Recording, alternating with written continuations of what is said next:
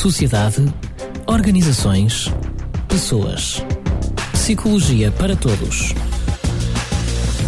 Bem-vindos a mais um Psicologia para Todos. Desta vez temos a doutora Maria Del Mar e que nos traz um título muito interessante. Eu até vou citar porque ela é extremamente grande, mas muito importante. A inclusão do corpo no processo psicoterapêutico e a sua ponte com a psicossomática, epigenética e neurociência. Isto são vários conceitos complicados para quem não é da psicologia, mas vamos começar por descomplicar. Afinal, como é que nós incluímos o nosso corpo neste processo? Bom, o corpo nunca esteve fora do nosso corpo, não é? Portanto, já lá na era cartesiana em que se separou a mente do corpo por uma questão de caos que havia naquela altura, eh, já lá vai esse tempo e nós precisamos dar novamente ao corpo o lugar que sempre teve.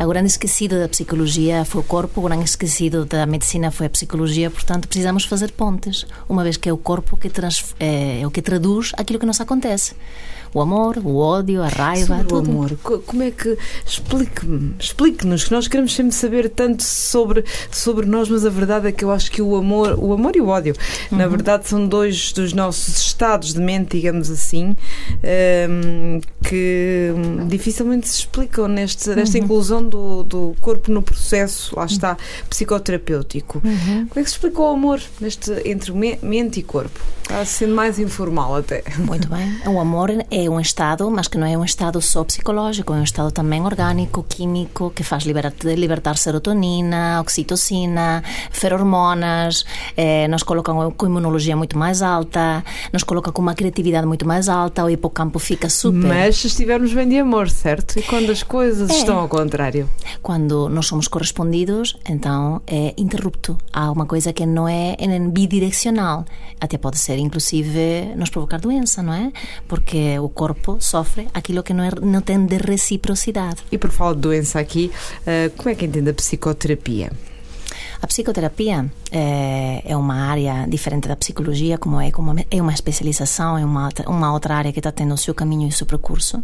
A mim me interessou muito porque quando saí da psicologia adorei fazer o curso, mas havia muitas ferramentas e muita é, filosofia acerca do que é o desenvolvimento humano que eu não tinha.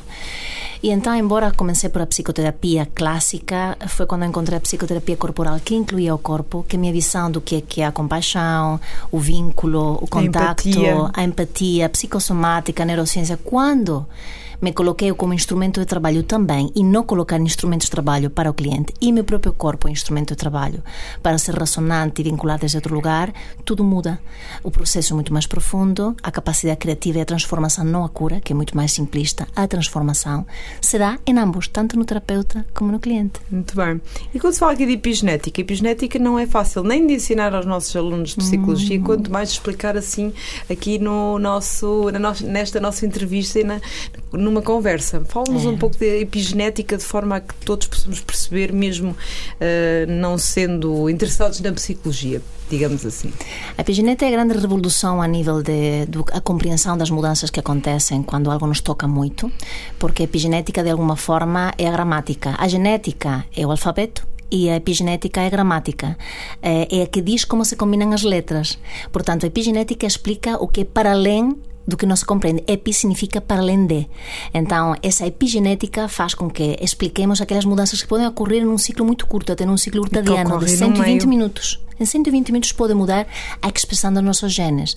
A epigenética explica que genes estão despertos e que genes estão adormecidos, com uma molécula que é sensível à emoção, que é o 11H3, o metilo.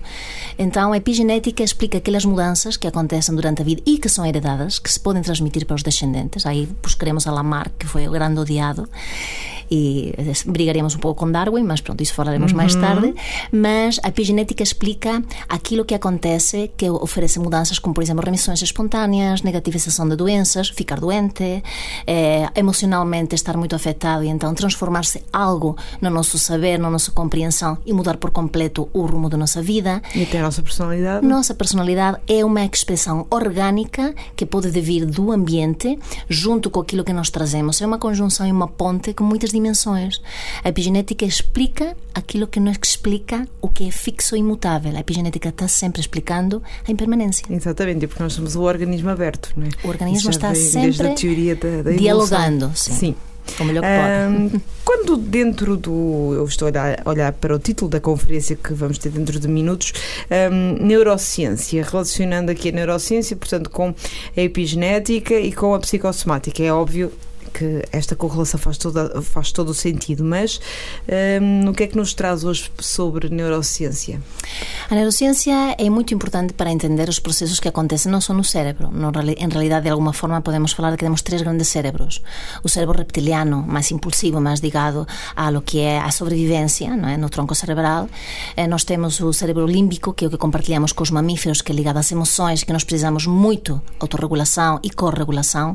E nós temos o neocórtex, que é o cérebro unicamente eh, nos mais seres humanos e é o mais desenvolvido e que precisamos que os três, entre o pensamento, o sentimento e a ação, encontrem uma dança adequada. Porque às vezes fazemos mais do que pensamos, ou sentimos mais do que fazemos, ou fazemos mais do que pensamos e sentimos, e é isso que nos leva a neuroses.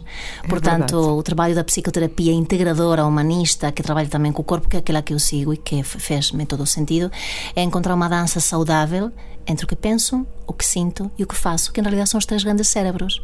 E junto com isso o corpo, não é? E é desta forma dançante, então, e tão bem, uh, tão bem encadeada que Fechamos, entretanto, a nossa rúbrica com a doutora Maria Delmar e com este tema tão interessante que une a psicossomática, a epigenética e a neurociência. Até para a semana.